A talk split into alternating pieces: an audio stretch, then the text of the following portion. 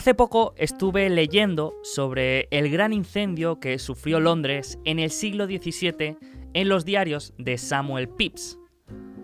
Durante cuatro días, un fuego devastador arrasó la ciudad medieval de Londres y se llevó por delante unas 13.000 viviendas, 87 iglesias parroquiales y edificios tan emblemáticos como la Catedral de San Pablo. Durante los siguientes años se estuvo realizando un trabajo de reconstrucción de toda la ciudad, pero con la catedral, en vez de intentar restaurarla, se decidió construir una nueva con un estilo más moderno.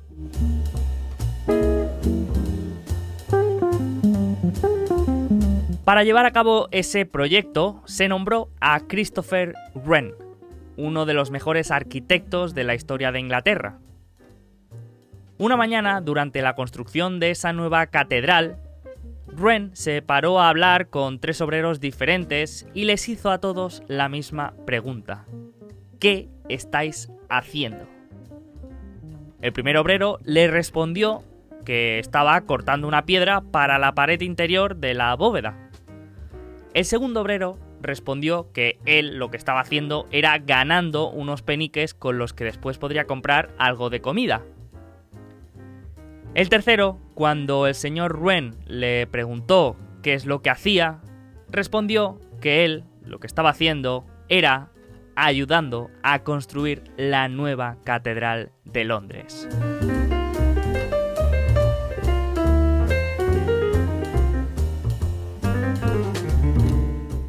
Cada vez que toca hablar de Bitcoin me acuerdo de esta historia.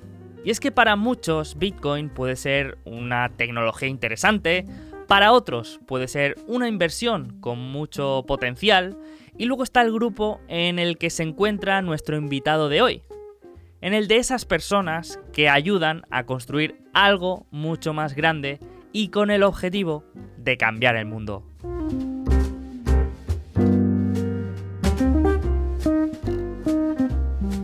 Hoy tenemos en el podcast de Alfa Positivo a Lunatic Coin, una persona que también es de profesión arquitecta y también ha visto y está viendo como, aunque no veamos las llamas, estamos de alguna manera viviendo una especie de incendio a nivel monetario, social y político, en el que lo que se va consumiendo no son nuestras casas ni nuestros bienes, sino que es nuestra libertad individual.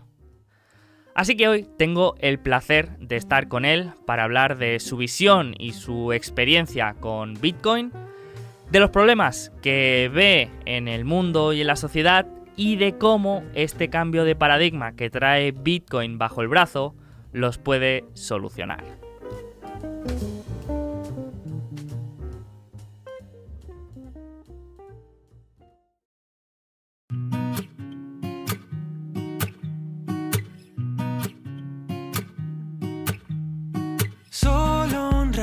Sol cambia el tiempo en el reloj.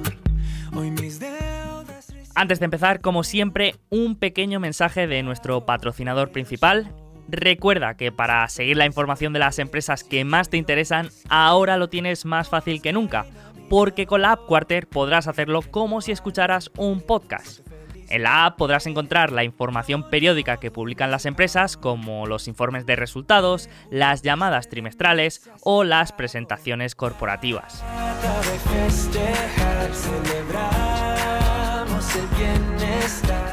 Y aunque Bitcoin no presenta resultados, sí que puedes encontrar muchas empresas como MicroStrategy o Coinbase y muchas otras que también nos pueden dar otro ángulo diferente sobre Bitcoin.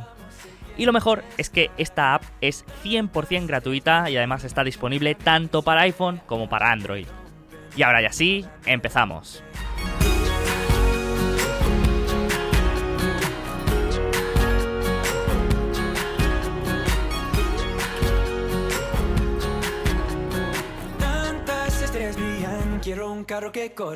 Bienvenido todo el mundo, bienvenidos a una nueva charla en Alfa Positivo. Una charla muy especial porque traemos a una persona que, a pesar de mantener un anonimato en redes, es una de las voces eh, y de las personalidades más reconocidas del mundo Bitcoin hispano y estoy seguro que en otras lenguas también. Él es Lunaticoin y es colaborador de Estudio Bitcoin, una web que no os recomiendo visitar a no ser que tengáis toda la tarde libre por la cantidad de contenido y de madrigueras que hay. También es colaborador en los directos semanales de Bitcoin 2140 y por supuesto el creador del podcast con el mismo nombre, Lunaticoin, un podcast que eh, si os digo la verdad, me ofende un poco llamarlo podcast porque es una auténtica universidad Bitcoin en la que cada semana pues yo me siento una persona un poco menos ignorante acerca de, esta revolución monetaria con tantas madrigueras. Así que un placer poderte tener hoy aquí, tener una charla contigo, Lunaticoin. Muchas gracias por estar aquí. ¿Cómo estás? Eh, bien, bien eh, hinchado, podríamos decir, porque macho, con esta presentación eh, podemos cerrar el directo aquí y yo creo que más arriba no voy a llegar, no, no, muy bien, muy bien. me he puesto cómodo, me he sentado así, estoy preparado, con, ganas de, de charlar un rato contigo. Bueno, pues un placer de verdad poder charlar un rato como hablábamos antes, he aprendido muchísimo escuchándote y escuchando a todos los invitados que traes, así que un verdadero placer. Y también nos acompaña en esta charla nuestro amigo y colaborador Pello Arrese. Pello, ¿cómo estás? Hola, ¿qué tal?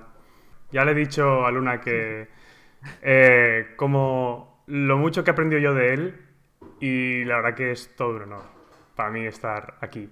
No sé cuánto puede poder eh, aportar, pero siempre es un placer estar contigo, Sergio, y todo honor. Compartir espacio con Luna. Pues el, placer es mutuo, así que con ganas de, hablar de Bitcoin, que eso es lo que entiendo que nos llena, al menos a mí.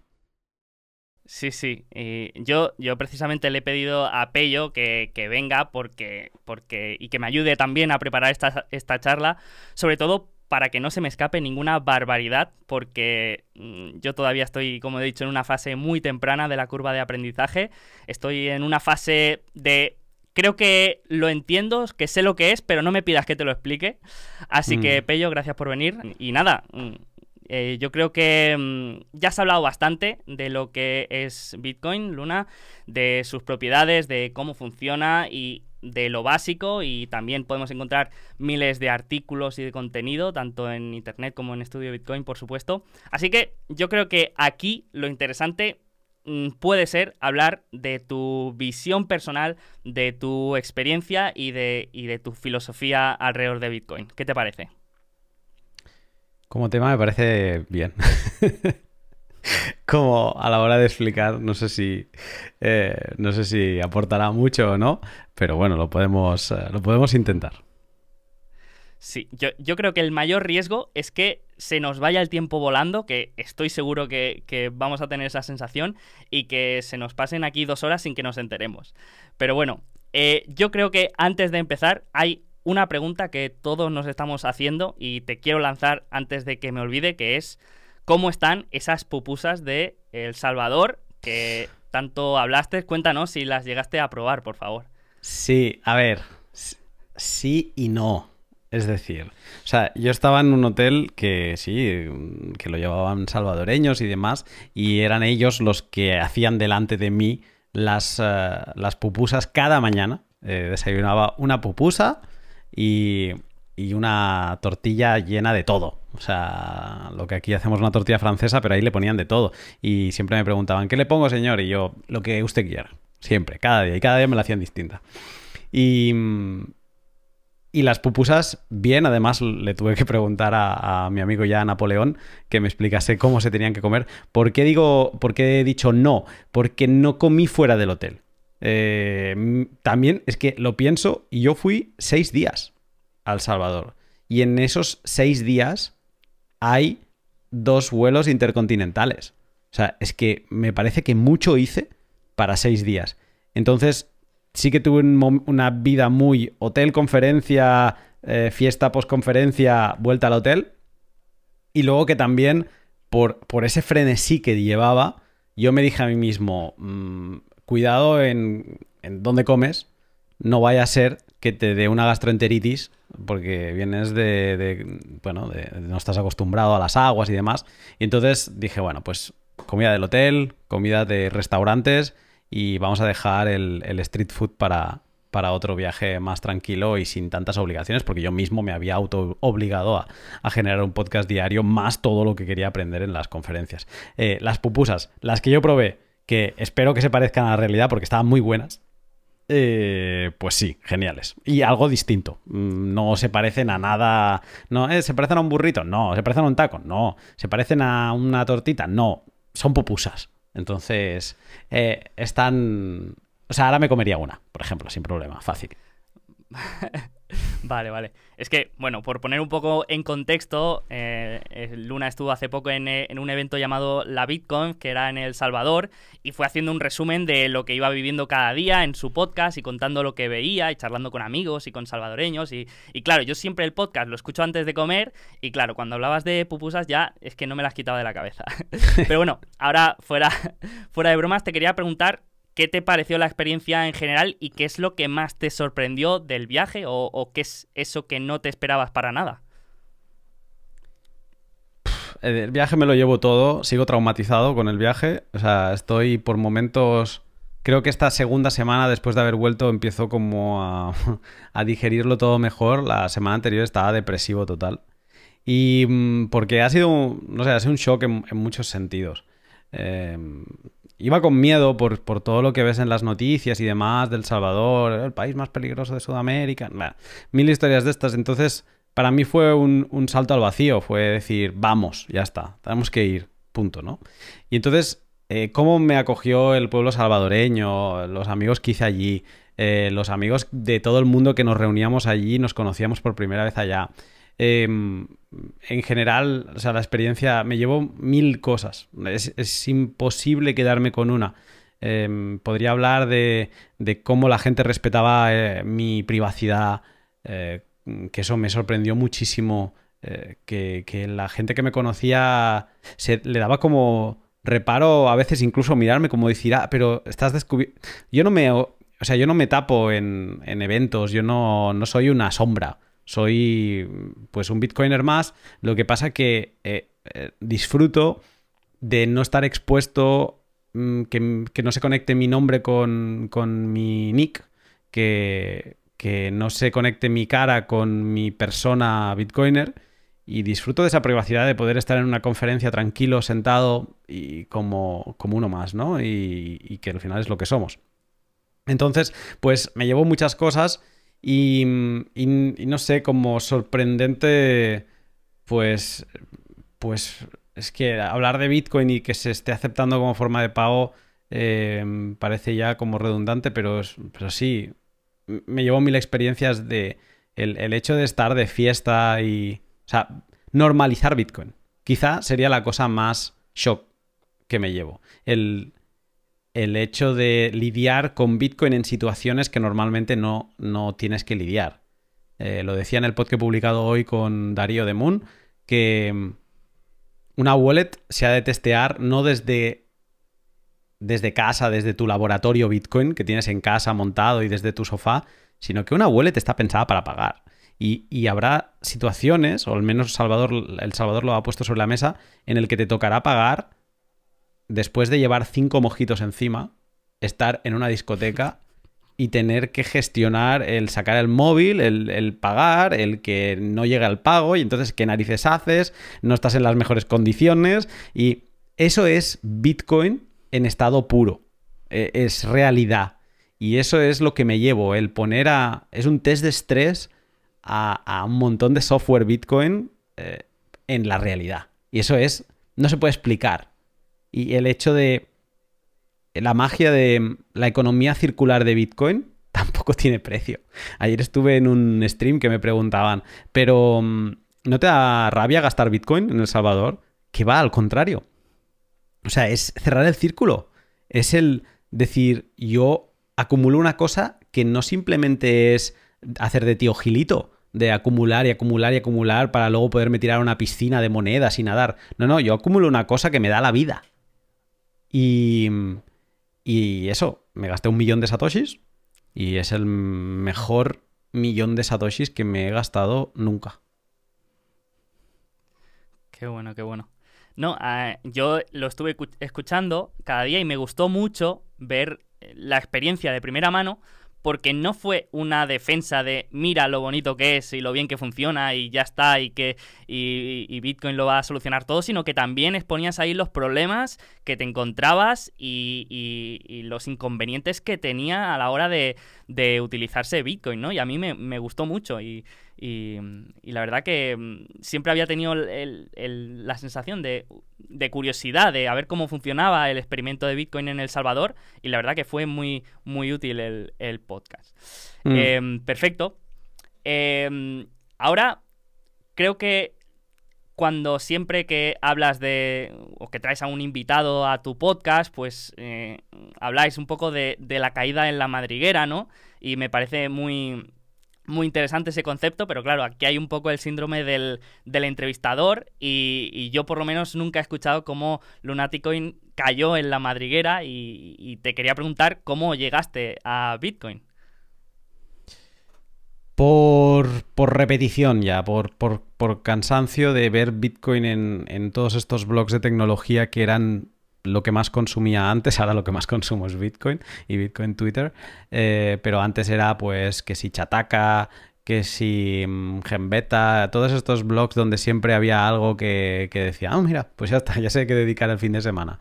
Y después de verlo en 2013, de ver la subida, de ignorarlo, de tener conversaciones guardadas con familiares míos donde me reía básicamente del precio de Bitcoin en 2013 y decir, vaya locura, esto se van a pegar una hostia. O sea, tratarlo como lo trata mucha gente, como si fuera un Ponzi.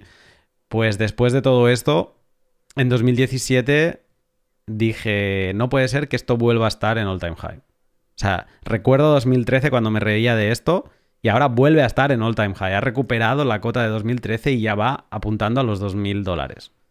Digo, aquí algo, algo se me está escapando.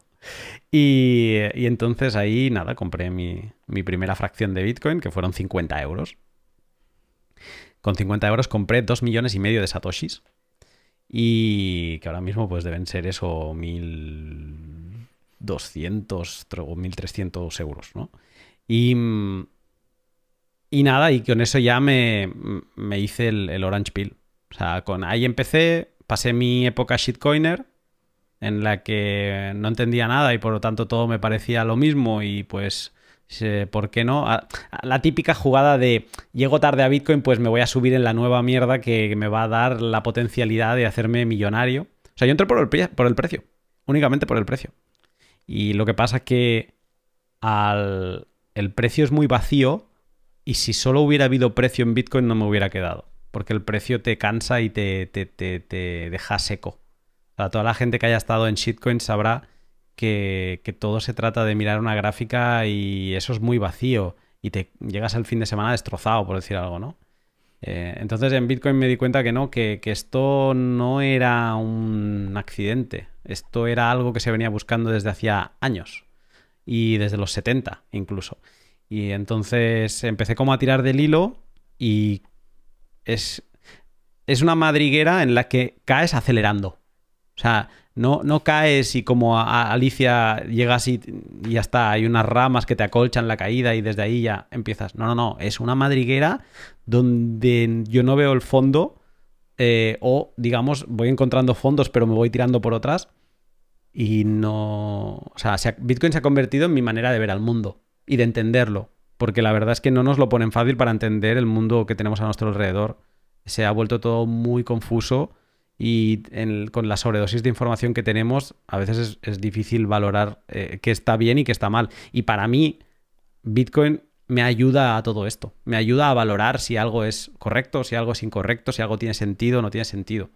Me ha enseñado muchísimo, no solo de economía, sino de la vida. Uf, eh, no, no, esto te da, te da mucho que, reflexionar. ¿Y recuerdas, por ejemplo, ese momento que se le llama de click? Ese, ese algo que, te cambió tu perspectiva de, golpe. ¿Qué fue? Eh, mira, no, no recuerdo exactamente em, cuándo fue el click que me empujó, por ejemplo, a empezar el podcast o demás. Sí que recuerdo un momento donde dije, Dios mío, o sea, no hay vuelta atrás y esto, o sea, y, me voy a meter mucho más de lo que me pensaba, a niveles locos. Eh, para mí ese momento fue la, la, conferencia de Baltic Honey Badger de 2019. Ahí mi cabeza explotó. Me, se me derritió. Yo acabé en un evento que éramos pocos, no sé si éramos 300, 400 personas, en, las, en el que me estaba, en ese momento, mm, estaba dialogando con todas las personalidades que yo veía en YouTube, que yo escuchaba en podcast, y estaban ahí hablándome sin problema, contestándome preguntas, y estaban presentando cosas en las que estaban trabajando que no se habían visto en ningún sitio, y yo mismo dije, yo quiero esto. Quiero esto, pero en continuo. O sea, quiero estar al corriente de todo lo que pasa, quiero formar parte de esta familia desde mi humilde conocimiento de las cosas y, y yo quiero de esto mucho más y quiero entender mucho más. Y eso, eh, o sea, el click como el inicio del Orange Pill, pues empezó en 2017 y fui como, digamos, recopilando información, pero la potencia, digamos, que, creo que he estado transmitiendo en el podcast en, los últimos tiempos, creo que toda se la debo a esa, a esa conferencia, a, todo lo que viví en esa conferencia. Qué bueno, qué bueno, qué bueno. Perfecto. Y de, digamos que al principio lo que te enganchaba era el precio y lo que te llamaba la atención era esa volatilidad, ¿no? Me imagino, y la hmm. y esos dibujos que nos hacemos en, nuestra cabeza de si ahora sube eh, hasta no sé cuánto, pues yo voy a ganar tanto y tal. Eh, con el tiempo, ¿qué ha sido lo que más te ha ido enganchando? La, la tecnología, lo que puede significar para la economía, ¿qué es lo que, mm. lo que más te ha ido enganchando? El sentido que tiene. O sea, el, que lo mires, le mires el ángulo que le mires, eh, tiene sentido. En todo. Eh, pero sobre todo por lo que decía antes, el, que Bitcoin me contesta muchas dudas que ibas acumulando de siempre, desde niño, ¿no? Cosas que tú no entendías de no tiene sentido. No tiene para mí no tenía sentido la inflación. Y no me lo había planteado, o sea, no le había puesto como cifras o, o, cara al asunto, pero el, aspecto a mí me tenía traumatizado de niño. Siempre me ha interesado el dinero, siempre. Y, no sé si por el tema de ser catalán, eh, pero siempre me ha interesado el, dinero, el, ese, no sé, el mecanismo del dinero. Y, y entonces de niño esto lo expliqué en otro podcast, como que yo de niño, yendo con mi abuela a comprar el pan, me inventé el comunismo. Eh, porque pensé que la gente debería poder compartir bienes sin, necesidad del dinero, ¿no? Eh, creo que para ese... O sea, creo que el comunismo encaja en, esa edad, ¿vale? Y se debería haber quedado en esa edad. Pero... O para ese tipo de, de mentalidad. Em, pero ya luego con el tiempo, pues cosas como que mi madre me explicara que por el cine pagaba 15 eh, pesetas o 50 pesetas, no recuerdo. Eh, y yo luego pensar, pero si yo pagaba luego 500 pesetas o mis padres no sé cuánto pagaban, 300 o así, y ahora se pagan 7 euros, ¿no? Que son 1500 pesetas o 1300 o lo que sean. Y eso me trastocaba el no entender por qué, por qué pasa esto. Eh, y, luego muchas otras cosas más. Eh, el, Estado, ¿no? Cómo funciona, el tema de los impuestos. Eh, te vas dando cuenta que Bitcoin, como decía antes, es un buen prisma con el que ver el mundo. Unas buenas gafas de ver el mundo. ¿Y por qué me quedo? Porque es... O sea, si es el... El pepito grillo era de la conciencia, ¿no? De cuando tenías que hacer las cosas bien. Pues Bitcoin es ese... Con ese consultor eh, al que le puedes preguntar o al que, en el que puedes poner en tela de juicio diferentes cosas que están pasando en el mundo. Y tú te puedes preguntar, ¿tiene sentido? ¿No tiene sentido? Y si le pones una pizca de Bitcoin, pues seguramente la conclusión a la que llegues sea bastante razonable. Y por eso, por eso Bitcoin, mm, ni más ni menos. Qué bueno, qué bueno. Y, bueno, has comentado que desde pequeño pues, siempre te había interesado el dinero y siempre habías tenido cierta curiosidad. Eh, con el tiempo, mm, pues has comentado en, tu podcast, y es de las pocas cosas que, sabemos, es que eres empresario y que, y que has creado una empresa desde cero. Por lo tanto, no, no ha sido el primer contacto que has tenido, digamos, con el, con el dinero, la fiscalidad, la inversión en Bitcoin. Entonces te quería preguntar sobre tu experiencia con las finanzas personales. Eh, hmm. si, habías invertido antes, si, si, te había interesado este mundo, si mm, cómo gestionabas tus ahorros antes de descubrir Bitcoin, ¿ya te interesaba este el mundo de la inversión? Mira, mis ahorros los gestionaba como, como mucha gente entiendo que era una intención de tener contra más euros en la cuenta, mejor, ¿no? Pero sin, sin creer, no, nunca creía en la bolsa, nunca... O sea, me habían inculcado el, el, dinero se hace trabajando y, y, y, aunque me, generaba interés el tema de la inversión y en su día había leído cosas de Forex, nunca me había metido, eh, por un tema de que consideraba que había mucha fricción. O sea, cuando alguna vez me había interesado decir, venga, va, pues venga, Forex, vamos a hacer algo. No, te tienes que buscar un broker y no sé qué. Y tienes que cerrar los tratos. Si los haces intradía no hay comisión. Y si no hay la comisión... Dije, buah, todo esto a mí me generaba un... se me hacía bola. Entonces dije, no, no, no. Por eso también me salté, o sea, sin pensarlo, al, carro de la inversión, entre comillas, de Bitcoin y de trading, ¿no? Porque eso es comodísimo. O sea, te das de alta y pim, ya estás. Y venga, y compra, vende, compra, vende, compra, vende, y te piensas que vas a ser el, nuevo gran trader del año. Y acabas estampado. Pero pero me, interesó por ese entonces. Tema de finanzas, eh, pues muy, muy flojito el tema. O sea, no eh, hacía lo básico, el ahorro, el pensar que ahorrar me iba a salvar de todo. Y pobre, pobre iluso, eh, no, en ese momento no estaba viendo el, el, coco de la inflación que, que jugaba en mi contra. Y una vez ya descubres Bitcoin. Ahora tu relación con el dinero cambia, me imagino, y, ya ves cómo tus ahorros poco a poco van creciendo. Te mm. quería preguntar, ahora, en, la situación después de descubrir Bitcoin, ¿cómo es tu relación con el dinero y con la inversión? Si, por ejemplo, si ahorras más, eh, si todo lo inviertes en Bitcoin o tienes también eh, otra parte que lo inviertes en otro tipo de, activos. Mm, ¿Cómo es tu relación ahora con el dinero y la inversión? Em, o sea, partiendo de la base de que tengo, tengo inmobiliario por la vivienda en la que vivo, que tengo empresa, eh, el resto, todo es Bitcoin.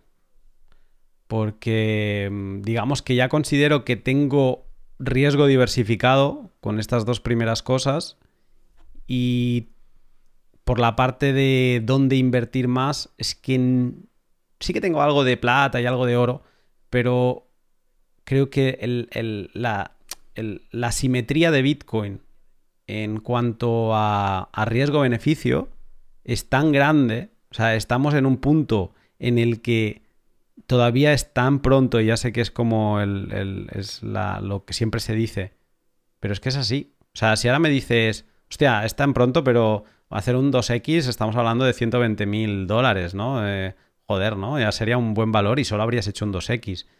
Em, sí, seguramente en una visión a medio año, a cortoplacista de medio año, por decirlo así, eh, parece mucho. Pero pero es que, ¿por qué estamos pensando así? Si cuando compramos un, inmueble miramos eh, amortizaciones a 20, 25 años con los alquileres actuales que se pueden estar cobrando.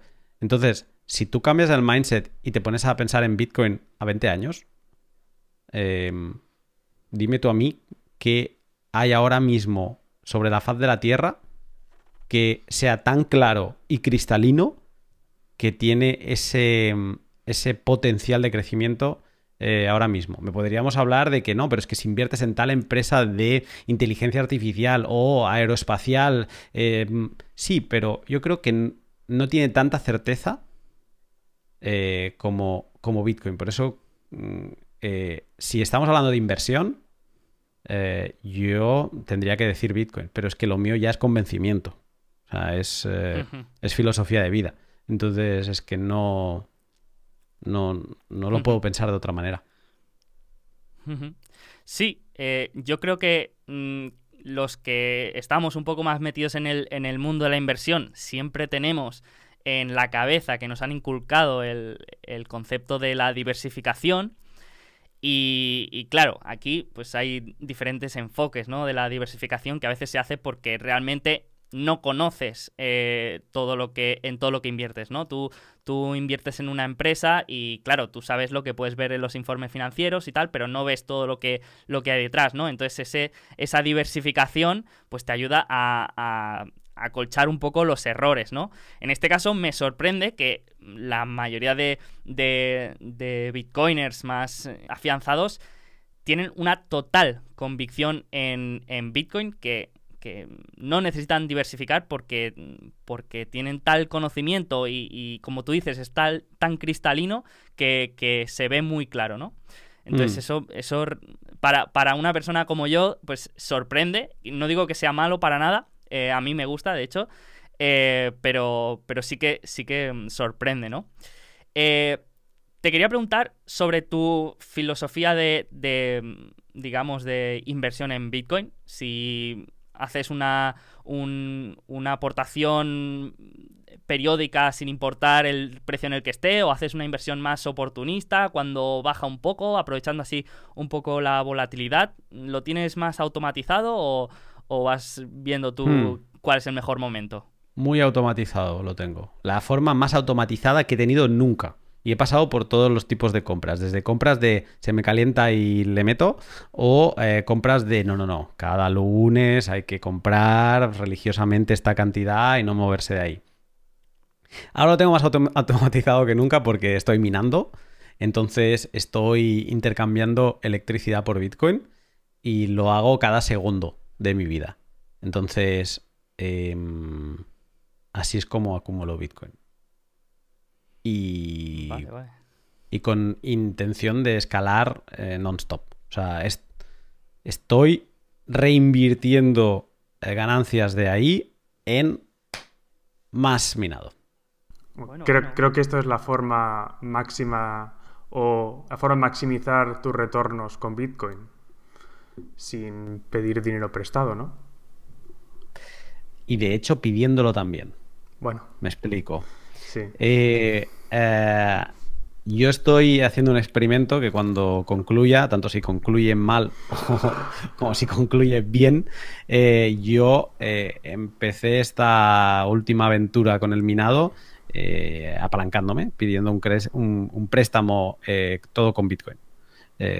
colateralizando con Bitcoin, me entregaron dólares sintéticos, los volví a pasar a Bitcoin y me fui a una tienda que me aceptaban Bitcoin para comprar mineros. Entonces, eh, el minero me genera Bitcoin y me permite devolver mi crédito. Eh, una vez devuelto el crédito, yo tengo el activo, el árbol del dinero, ¿no? Em, entonces, estoy en... Esto también lo hago porque me gusta generar este tipo de contenido y, quiero poniéndole skin en the game de, de, ver si funciona o no y si palmas, pues palmo yo. Y, y entonces, eh, incluso es eso, ¿no? Eh, incluso apalancándose mm, puedes eh, también hacer estas cosas. Pero estoy de acuerdo contigo, Pello. Es, es, la, es la manera más pura de, de, de, tener Bitcoin. Y a mí me hace muy feliz, la verdad. Yo no llego a tanto skin in the game. Sí que estuve minando con un pequeño rig de minería, pues, con gráficas. Evidentemente no minaba Bitcoin. No es rentable. Pero luego me di cuenta, bueno, yo tengo Bitcoin, digamos, a pelo, pero sí que me, mi mayor parte del portafolio son, bueno, es una minera de Bitcoin en concreto. Ya que, bueno, no me quería exponer al riesgo de tener el hardware en casa, el coste de la electricidad ahora que ha subido tanto. Mm. Em, vi que la mejor opción era pues, poner el dinero que metería en Bitcoin o en, este caso en hardware, meterlo en acciones de una empresa que mine Bitcoin mayoritariamente o casi totalmente. Entonces te quitas de esos problemas que, bueno, pues supongo que tú ya habrás ex- experimentado. Sí, es, es, es un, seguramente es un acercamiento inteligente y limpio eh, el tuyo, porque mm, es bueno, es, es un acercamiento sobre inversión en un tema que si te gusta Bitcoin, pues entiendes y entonces le ves como ese, ese potencial, pero sí un acercamiento muy limpio sin ensuciarse las manos, ¿no? Claro. Eh, yo por filosofía es que mm, el cuerpo me pide marcha. Y, mm, y sí, seguramente podría tener el dinero trabajando de esa manera, como tú, pero no sé. Eh, tengo esta como inquietud de saber y, ya, ya os digo, es que lo quiero escalar. O sea, mm, eh, pero no sé, a mí me parece fascinante porque el, o sea, como yo lo veo, Bitcoin hace, el- hace una de las cosas que creo que es necesarias, que es un- una buena medida económica para valorar las cosas. Porque al, con su, ser finito, pues es, eh, es eso, ¿no? Nos, eh, estamos en, Price Discovery todavía, descubriendo cuál es el precio de, Bitcoin, pero una vez llegásemos a ese Price Discovery, em, tendríamos una herramienta perfecta de poder valorar cuánto valen las cosas, cuánto vale el esfuerzo, cuánto vale el tiempo de, cada uno, en cómo lo acaba valorando. Entonces, si tenemos una manera de medir las cosas correctamente, podemos eh, dialogar un mismo idioma a todo el mundo, el idioma más pacífico que existe, que es el idioma del comercio. ¿Vale? Es el idioma en el que, eh, aunque fenicios estuvieran en guerra con griegos, que no sé, a lo mejor he hecho aquí un- una destroza histórica porque acabo de juntar dos civilizaciones que no, no, no, no sé si estuvieron en guerra, supongo que sí, espero, eh, por el bien del argumento. Pero aunque estuvieran en guerra, seguían comerciando, porque tenían necesidades que solo el comercio podía satisfacer. O sea, el comercio es la manera de comunicarse más pacífica que existe. ¿eh? Y, la, además la que potencia que cada uno sea mejor, que cada uno produzca mejor y mm, a un menor coste. Y, entonces, eh, si pensamos que Bitcoin aporta esto, esta manera de comunicarnos entre los humanos eh, de forma pacífica, eh, y luego nos vamos a mirar la minería, que la minería es la forma en que se conecta lo más elemental del universo, que es la energía, pues la minería hace eso, conectar energía con economía, sin trampa ni cartón.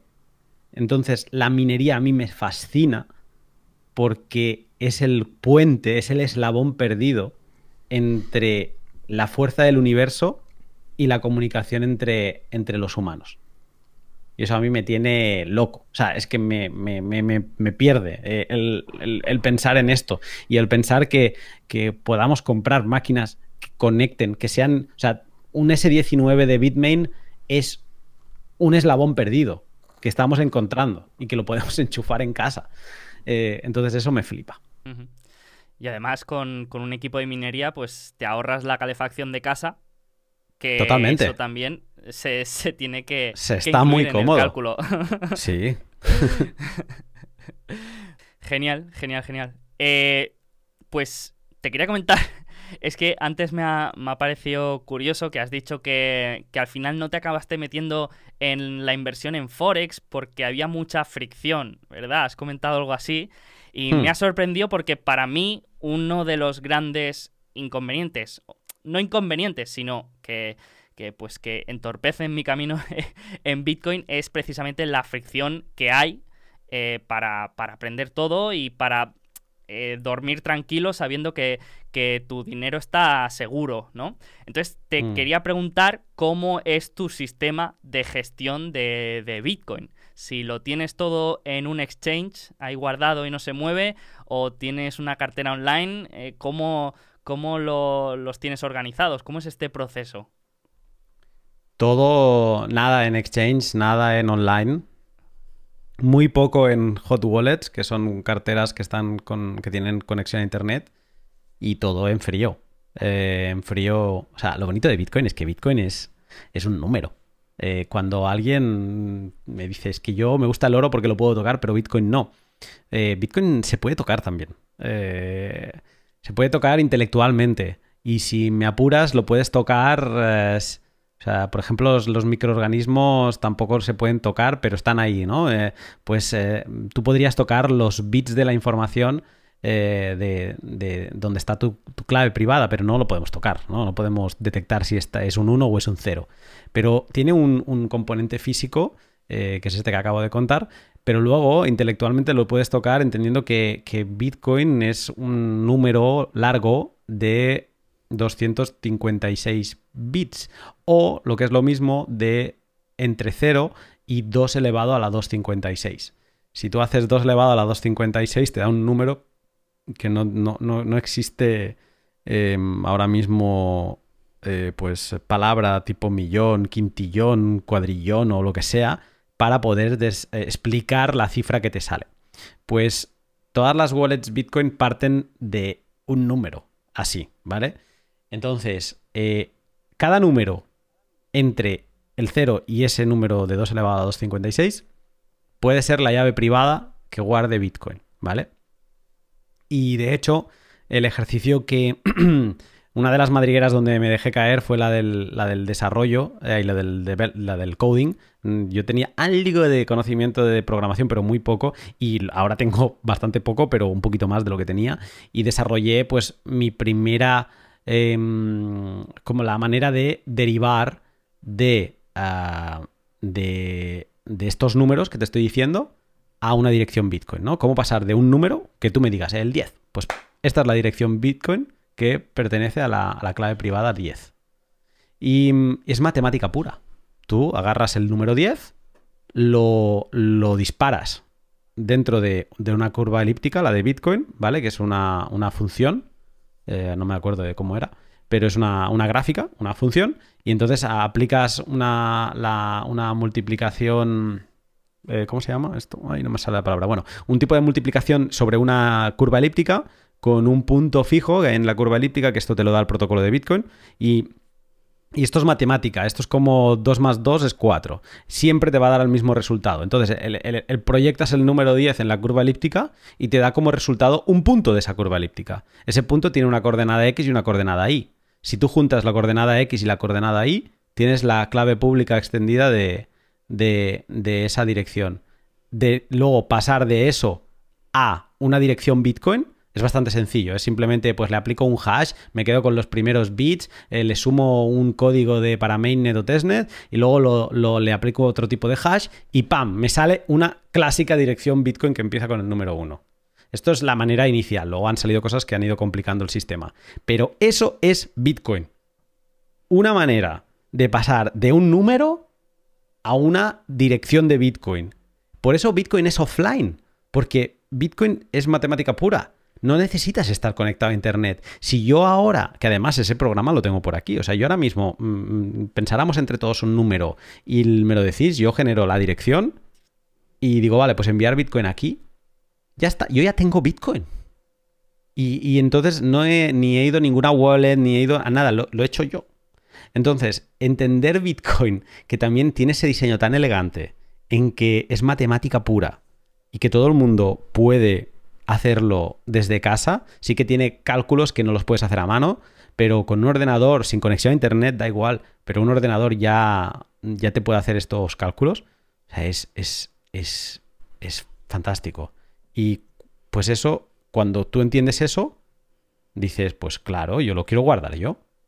¿Por qué lo voy a dejar que me lo guarde otro que mañana hace un suspensión de pagos, quiebra y, se me lo lleva todo? Ya me pongo, me toca, me toca quejarme y que me lo den, ¿no? Sí, es, es... Bitcoin es muy sencillo. Lo que pasa que sí que es verdad que quizá no se ha explicado bien porque se ha intentado siempre explicar con analogías, es como el email, es como el no sé qué. no, es, otra manera de hacer. Igual que te enseñaron a multiplicar y te dijeron, mira, para aprender a multiplicar tienes que repasar las tablas de multiplicación hasta que te las empapes. Pues esto quizá eh, Bitcoin se tiene que explicar cómo es. Tienes que aprender qué es una curva elíptica sin que sepas cómo trabajar sobre ella, pero al menos entender cómo funciona y, y nada, y pues familiarizarte con estos términos. Entonces yo mi manera de guardar mis, eh, mis bitcoins con, con semillas simples y con multifirmas. Eh, y semillas simples más pass, o sea, semillas simples más passphrase y multifirmas. Y todo eh, gestionado por mí.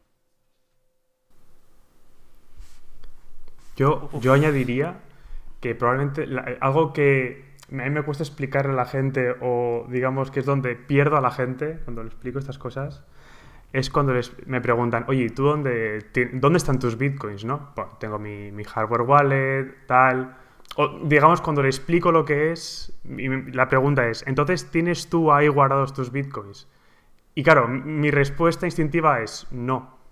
Hmm. claro. Y, me preguntan, ¿por qué no?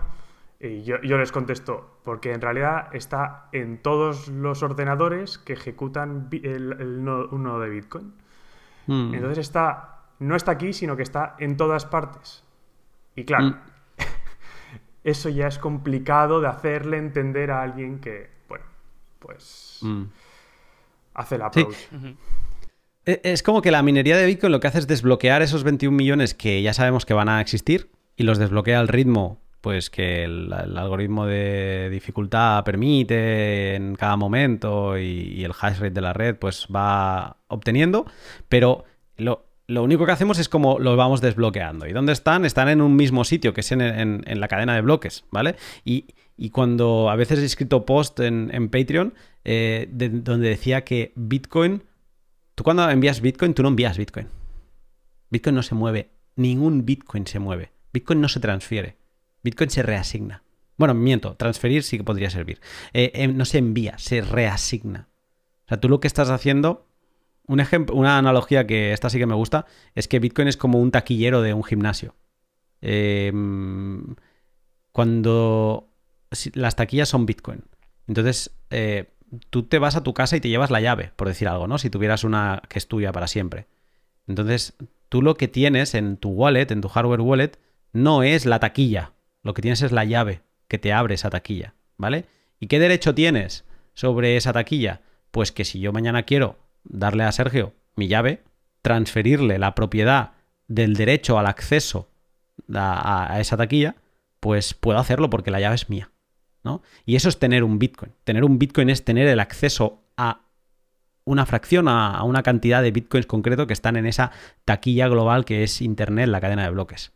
Y, claro, es, complicado porque eh, e incluso el lenguaje, la manera en que hablamos de Bitcoin está mal, ¿no? Te, envío un Bitcoin, no, tú no envías nada. Tengo un Bitcoin, no, tú no tienes nada.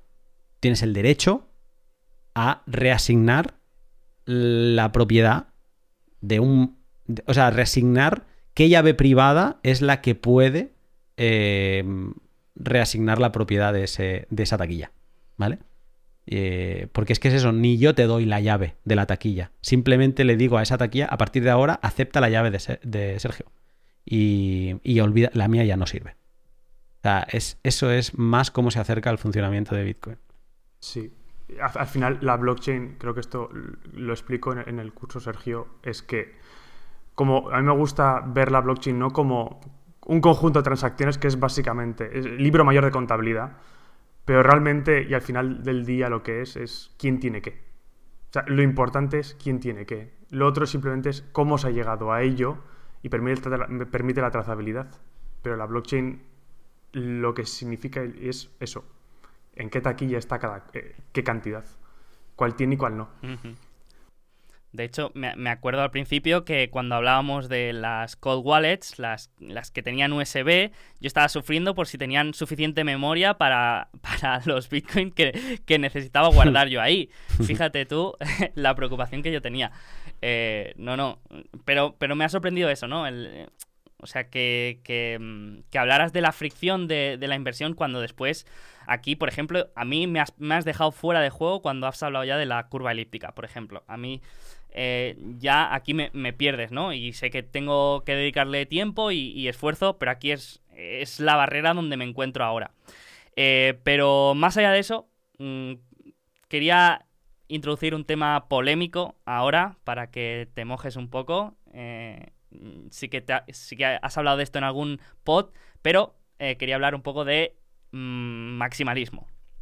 No de, de, lo que es, sino de tu visión de las otras cripto, en las que podemos estar de acuerdo en que la gran mayoría y el 99,9% eh, pues eh, el valor está muy cercano a, cero, pero hay otras que te parezcan interesantes, útiles, que hayas estudiado, que, que te gusten o directamente mm, rechazas todo lo que no sea Bitcoin y, no te interesa?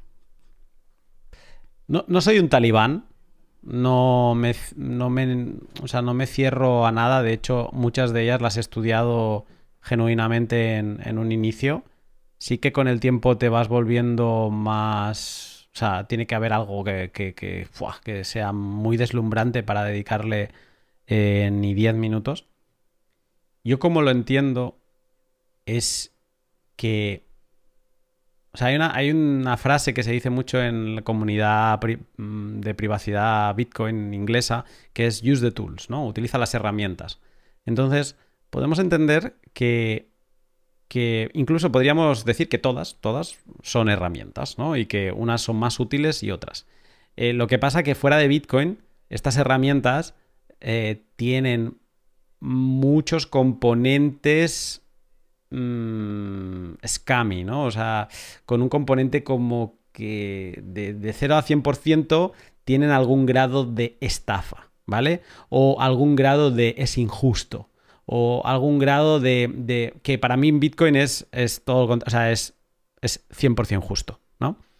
Y mm, entonces, no seré yo el que haga una defensa de ninguna, de ninguna altcoin, porque a mí no me interesan. O sea, creo, eh, por ejemplo, sí que he estudiado la criptografía de Monero y me parece interesante. Em, ¿Por qué interesante? Porque de hecho hay muchas, la, si no toda, gran parte de la criptografía de Monero estaba pensada para Bitcoin. Lo que pasa es que en Bitcoin no se ha aplicado porque se ha priorizado otras cosas, por ejemplo, que el tamaño de las transacciones no se vaya de madre. Eh, ahora sé que en Monero, con Bulletproofs y con no sé qué historia más, eh, pueden bajar las transacciones más. Pero si en Bitcoin estamos luchando por bajar las transacciones de 200 eh, bytes, en, en Monero superan los 1000 y no, no sé si los 2000 fácilmente. Entonces, ¿qué estamos diciendo cuando Bitcoin está yéndose a ese tipo de transacciones tan pequeñas? Pues lo que estamos diciendo es que aspiramos a ser lo más descentralizado posible.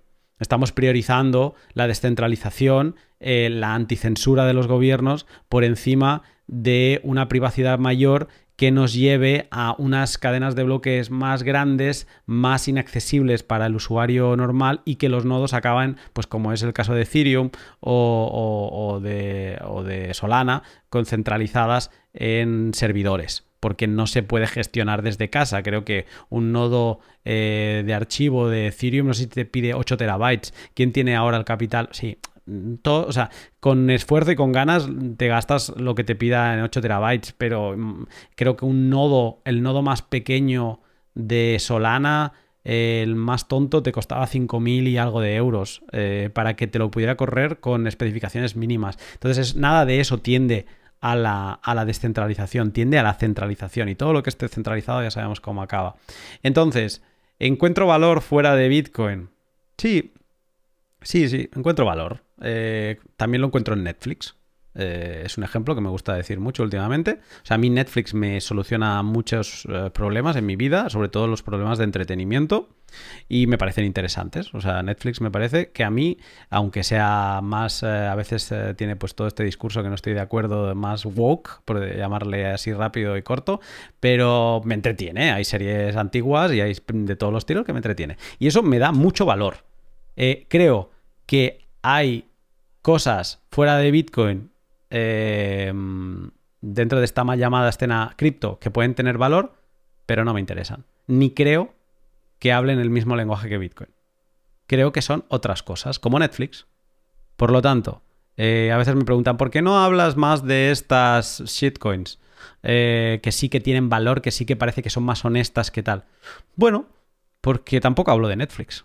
Y mm, me interesa Bitcoin porque tiene como todos los componentes que hace que merezca la pena. O sea, si mañana Bitcoin desaparece por lo que sea, ningún minuto ha- habrá estado desaprovechado.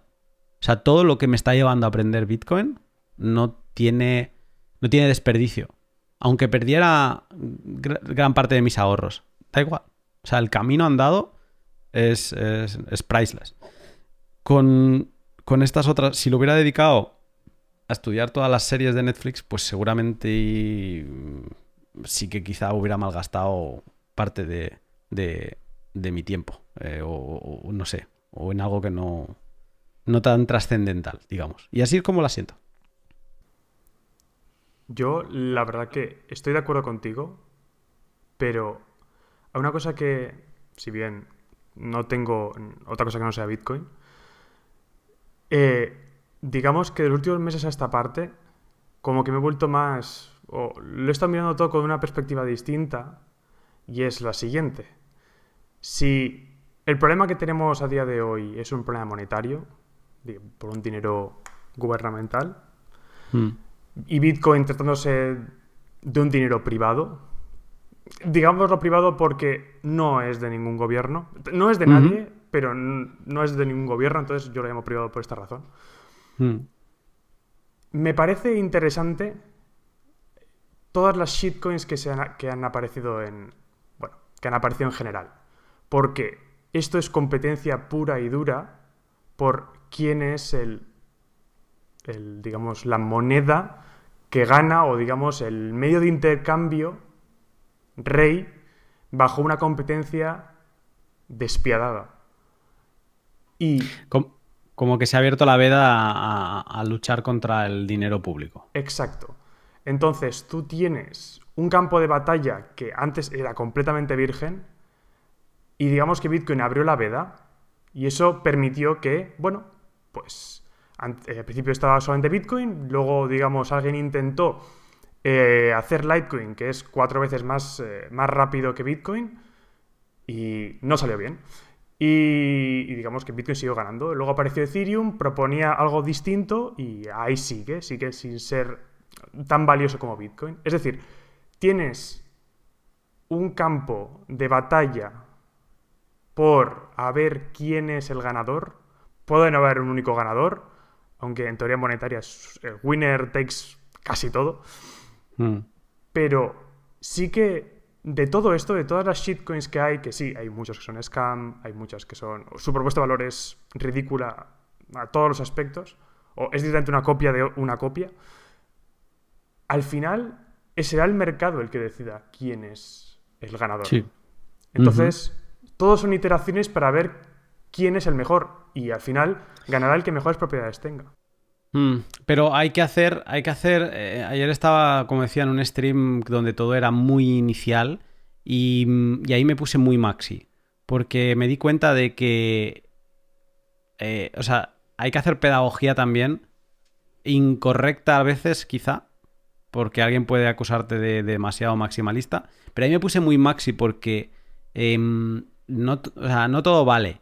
Y en- estoy de acuerdo contigo con ese sentimiento libertario que tengo de que la libertad de cada uno de crear una shitcoin y de intentar poner su propuesta de valor sobre la mesa, pues es, es eso. O sea, cada uno es libre de hacerlo y no seré yo el que diga no lo hagas.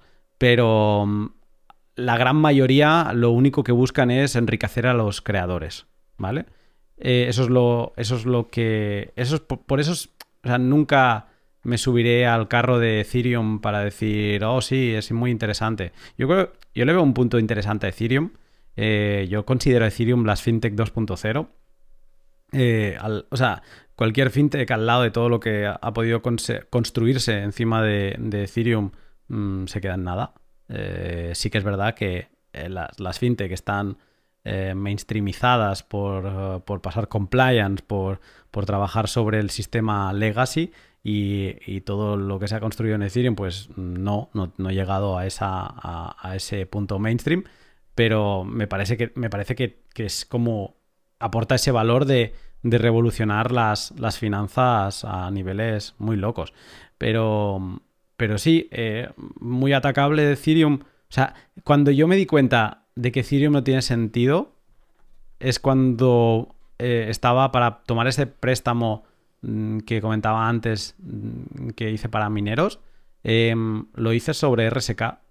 Y, y tú hice la reflexión de que RSK, pues quizá no tiene la atracción de Ethereum, no, quizá no, no tiene la atracción de Ethereum, em, pero te permite hacer cosas que se pueden hacer en Ethereum, ¿no? Pues básicamente es lo mismo, pero, pero sin token nativo. Entonces dije, hostia, O sea, sin crear un token nativo, ¿se puede hacer lo mismo apoyándote en Bitcoin?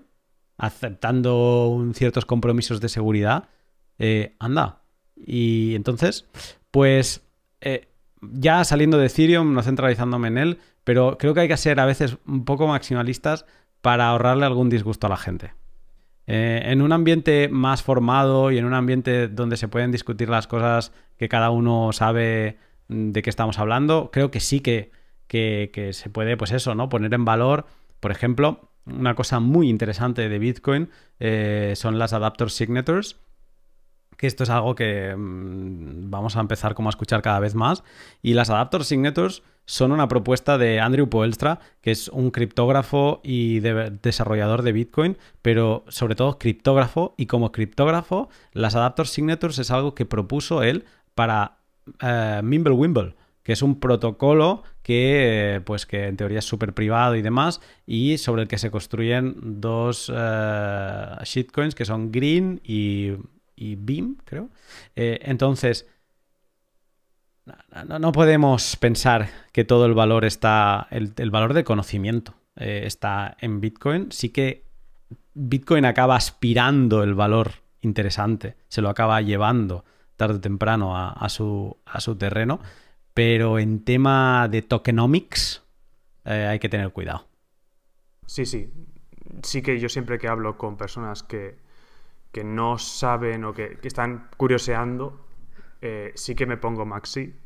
Pero el momento en el que, digamos, este tema de dinero privado, tal, es más de filosofía y más de, pues sí, gente que ya entiende un poco más la diferencia entre, entre todas las shitcoins y bitcoin y te puedes poner a decir, vale, bien, quizás, decimos, no, el valor de esto, de esta shitcoin es cero. Quizás no es cero, quizás no es cero, pero hay que razonar por qué. Así igual que hay que decir por qué vale cero, también hay que razonar por qué no vale cero. Entonces, mm. siempre es un debate muy interesante porque es como si yo me pongo a imprimir billetitos de colores con mi cara y la gente empieza a aceptarlo como cambio.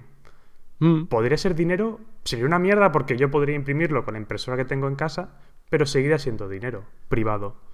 Entonces, digamos, mm. debatir sobre la calidad. Está muy bien esto que dices, porque esto, la siguiente pregunta que sale de ahí a alguien que nos esté escuchando y que diga, ah, pues mm, sí, ¿por qué no los, uh, los Payo Coins van a ser el nuevo dinero? Eh, y ahí es donde te lleva a pensar qué es el dinero, ¿no? Y ahí es donde ya es una madriguera muy interesante en la que te das cuenta que cualquier mercancía puede ser dinero, pero que hay mercancías con unas mejores eh, cualidades que otras y ahí es donde vuelves, después de haberte metido en esa madriguera, vuelves a salir y vuelves a mirar a Bitcoin y dices, amigo, ahora ya entiendo por qué esto es interesante. Claro, cuando tú te pones a reflexionar por qué deberías tener algo, ahí es cuando aprendes de verdad o aprendes qué dinero te gustaría tener. Algo que hemos comentado al principio de, todo esto ha sido la inflación, que no la entendías. Creo que ninguna persona con dos dedos de frente y sentido común le parece bien la inflación. ¿A quién le parece bien la inflación? Pues a las personas a las que les han taladrado la cabeza durante cuatro años de, grado, más probablemente uno o dos de máster, de que la inflación es buena. Gente mm. a la que le han taladrado la cabeza. Porque realmente, con sentido común, no te puede parecer bien que tus ahorros desaparezcan un 2% al año. 6 ahora. 40%. Oye, hay, un, hay, hay, un, hay unos tweets buenísimos de hoy de, de Willy Woo que, en el que están unas gráficas donde se calcula la inflación, creo que en Estados Unidos. Antes de que eh, exactamente. Sí, es un 16%, 14, entre 14 y 16 ahora mismo. Pero, es que luego no sé qué narices le ha puesto también de otra manera de calcular la inflación como se hacía antes, después de que te la... O sea, esto me ha hecho reflexionar, bueno, acabo primero porque si no me lío, y, parece ser que está en un 40%, ¿vale? Para este año. Pero esto me ha hecho reflexionar en que em, si tú, o sea, si llegamos al punto en que los gobiernos nos hacen creer que el humano no necesita nada, ni vivienda ni nada, ni comida, porque la comida te la dan ellos. ¿Vale? Imagínate que vivimos con cartillas de racionamiento y demás y nos lo dan todo y el, y el, gobierno asume que tú no necesitas ni transporte ni nada porque tampoco tienes que trabajar porque lo más fundamental es, el, es la comida y el aparearse, pues sales a tu barrio y te apareas. Y si tienes hijos, no te preocupes que ya te le daremos la comida a nosotros. O sea, yo te estoy quitando de todas tus necesidades. Estoy reduciendo la canasta básica a cero porque tú no necesitas nada, ¿vale? Te lo digo yo que soy el gobierno. Y también en el hogar, pues tampoco necesitas nada porque tú has nacido en casa de alguien que son tus padres y como el mundo se está yendo a la mierda, pues dos personas van a tener como mucho dos hijos. Oye, pueden vivir bien ahí en esa casa y os apañáis. Si reducimos los costes a cero, la inflación es cero. Cada año. O sea, si la canasta básica no puede aumentar porque no existe canasta básica, la inflación es cero. ¿Vale? O sea, si destrozamos la economía, la inflación es cero. Y si la manera de medir la, inflación eh, es la que nos sale a. Mm, se me ocurre a mí, por ejemplo, ahora, que seguramente un economista me escucha y dice, pero vaya burrada acabas de decir. Bueno, en verdad, los gobiernos están haciendo esto, pero sin llegar al absurdo como he llegado yo. Cada vez, ahora Estados Unidos, decía Lynn Alden, eh, en un podcast que escuchaba la semana pasada, de que mm, han quitado los costes de vivienda de, del cálculo de la canasta básica. ¿Por qué? Pues no sé. Seguramente porque los números no salían bien parados. Entonces, el simple hecho de que hablemos la inflación al incremento de precios en un año también me parece perverso, me parece un, un desvío de lo que clásicamente la inflación tiene dos definiciones, la clásica y la más moderna. La más moderna es la, el aumento de, los precios medios en, una economía, ¿no? Eh, pero la clásica era impresión de dinero. Y yo creo que el hecho de la nueva definición es un desvío de atención. Tengo el tuit aquí de Willy Wood, dice, la, citada, la citada métrica dice que es de un 18% al año, pero esto es bullshit. Eh, es un número de mierda porque la Fed sigue cambiando constantemente la métrica. Eh, en verdad está cerca al 40% medido por Shadow Stats, ¿vale? Eh, que mantiene la metodología de medida de la emisión monetaria de la M2, que mantiene como la metodología antigua de la emisión monetaria de la M2. O sea, que no sería inflación, sino que sería, bueno, emisión en la, en la M2. Sí, Vale, sí, lo estoy viendo. Sí, Shadow Government Statistics, sí. Sé, cuál es el sitio, sí. Pero... Hmm.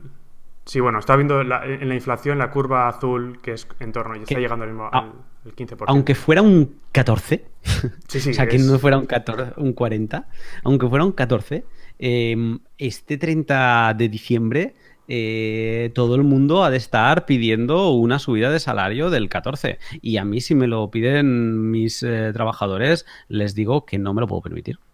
Porque eh, una cosa es el coste de la vida y la otra cosa es lo que yo le puedo exigir a mis clientes que me paguen por el servicio que le estamos dando. Y no me van a aceptar una subida del 14%. Entonces es toda una fricción enorme que no se acaba trasladando a nóminas y que nos empobrece. Mm, bueno, no solo se empobrece, sino también, digamos que hay unos que se benefician claramente. O sea, mm. los que tengan activos monetarios, activos, financieros, activos mm. reales, son los que más se benefician de esto. Por efecto cancillón. Entonces, aumenta la desigualdad, la gente se queja más, empieza a haber, bueno, pues... Sí, el alza de partidos populistas, eh, inestabilidad, y es donde vivimos. Por eso decía antes con Sergio que a mí Bitcoin me ha enseñado a entender cosas que no entendía. Y cuando digo esto, pues me refiero a todo esto que acabamos de mencionar, eh, el entender todo, eh, por qué la gente se queja de ciertas, o sea, hay, hay, como tipos de personas, ¿no? Que se quejan de, del capital, del dinero, que es malo, del empresario y tal, y te acabas dando cuenta y todo tiene como mucho que ver en lo mismo. Eh, la frase, el meme de, Bitcoin, de, que no es un meme, yo creo que es la realidad. Fix, the money, fix the world. Y eso no tiene nada que ver con Bitcoin. O sea, podría no ser Bitcoin. Y esto lo hemos dicho alguna vez en el directo. Yo, somos maximalistas de lo que consideramos que es el mejor dinero de ese momento. Eh, yo antes no lo era del oro, pero Arcad sí lo era del oro. Y ahora es maximalista de Bitcoin. Em, o sea, es, fix the money, fix the world. Eh, sea el dinero que sea, pero arreglemos el dinero y arreglaremos muchos problemas. Hmm. Hay, hay unos maximalistas del fiat con, que tienen sentido que, eso, que lo sean, que eso para mí los banqueros centrales, los, los eh, políticos de, mm, contra más dictatorial, pues más maximalista de fiat ha de ser. Porque les interesa, porque al final es su manera de manipularlo todo. Pero cualquier otra persona que no esté en este espectro, no entiendo que pueda ser maximalista del fiat. Y veo muchos argumentos de gente, economistas y no economistas, que se ponen a defender el, euro, el dólar, eh, como locos. Y ya no hablo que me tengan que defender Bitcoin. Si es que no me hace falta, si no, no es una discusión de ya viene el Bitcoin a tocar las narices, ¿no? Si me da igual. O sea, defiéndeme cualquier mejor dinero. Pero, ¿cómo puedes ser maximalista de, de fiat? ¿Cómo puedes poner por delante algo que te está robando cada segundo de tu vida, que te está obligando a estar en la carrera de la rata constantemente? El hecho de que el, hecho, hecho de invertir te lo obliga el, mal dinero. Eh, el, hecho de que tú tengas que acabar de trabajar tus horas eh, cada día y que llegar a casa y pensar, bueno, ¿y dónde invierto estos ahorros que tengo? Eso es, eso es el mal dinero a lo que te lleva. Si el dinero no se te estuviera, como dice Michael Saylor, deshaciendo como un cubito en las manos que se te escapa entre los dedos, tú no tendrías obligación de invertirlo en ningún sitio. Lo holdeas y ya está porque estás acumulando un, un pues unos logros. No quería, no quería utilizar la palabra trabajo para que no se considere como una que haya una equivalencia entre trabajo y, riqueza, sino que es lo que tú has conseguido mm, pues en ese día, en esos meses, lo acumulas y ya lo vas gastando. Eh, eso es como debería ser.